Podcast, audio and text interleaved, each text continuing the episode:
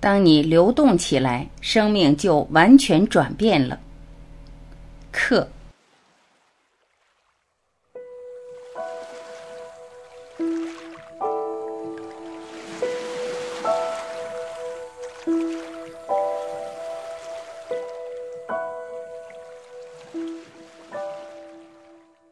有时候，我觉得自己的生命变成了一池塘水，一切看似安逸稳定。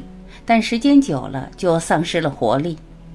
水不流动，慢慢的就变成一池死水，因为这不符合生命的规律。生命动是常态，也是自然。池塘需要开开口，让它动起来，方才最好。安稳的状态，远离生命停滞的小池子。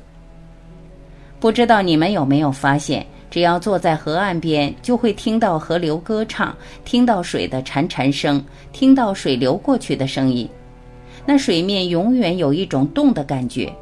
但如果是小池子，因为没有河流的生命串通起来的缘故，小池子的水是停滞的。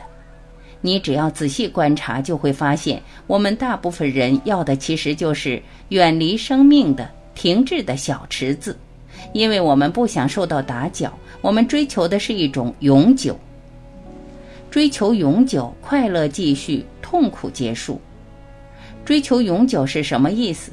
意思是要快乐的事一直延续，要不快乐的事情尽快结束。我们希望人人知道我们的名字，通过家族，通过财产一直传下去。我们希望自己的关系永久，活动永久。这表示我们身处这个泥质的小池子。我们不希望其中有什么改变。凋零中有诗有歌，是生命的流动。但是你们知道，生命完全不是这么一回事。生命很短暂，所有的东西都像落叶一般，没有永久的，永远都有变化，永远都有死亡。你们有没有注意过，伫立在天空中的树木，那有多美？所有的枝桠都张开，那种凋零里面有诗有歌，叶子全部落光，等待着来年的春天。来年春天一到，它又长满了树叶，又有音乐了。然后到了一定的季节，又全部掉光、吹光。生命就是这个样子。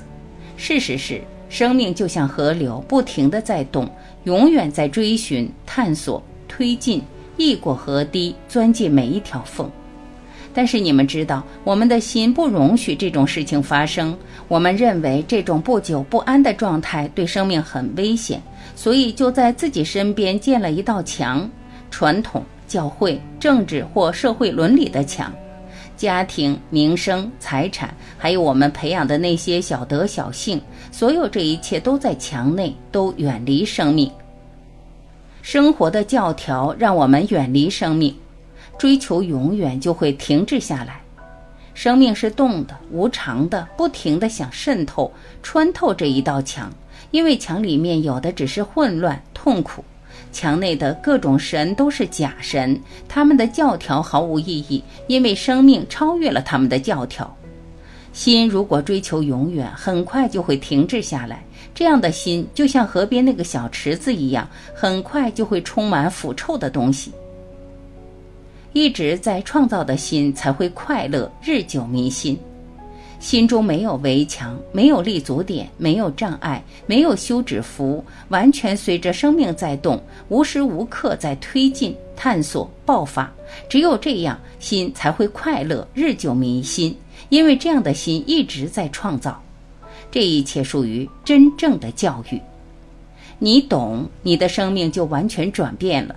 你和世界的关系，你和邻居的关系，你和太太或先生的关系，已经产生全新的意义。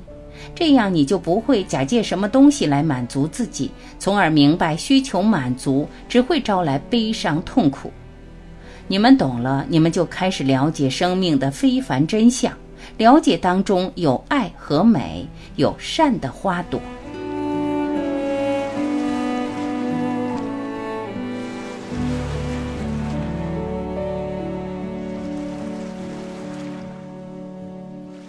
感谢聆听，我是晚琪，再会。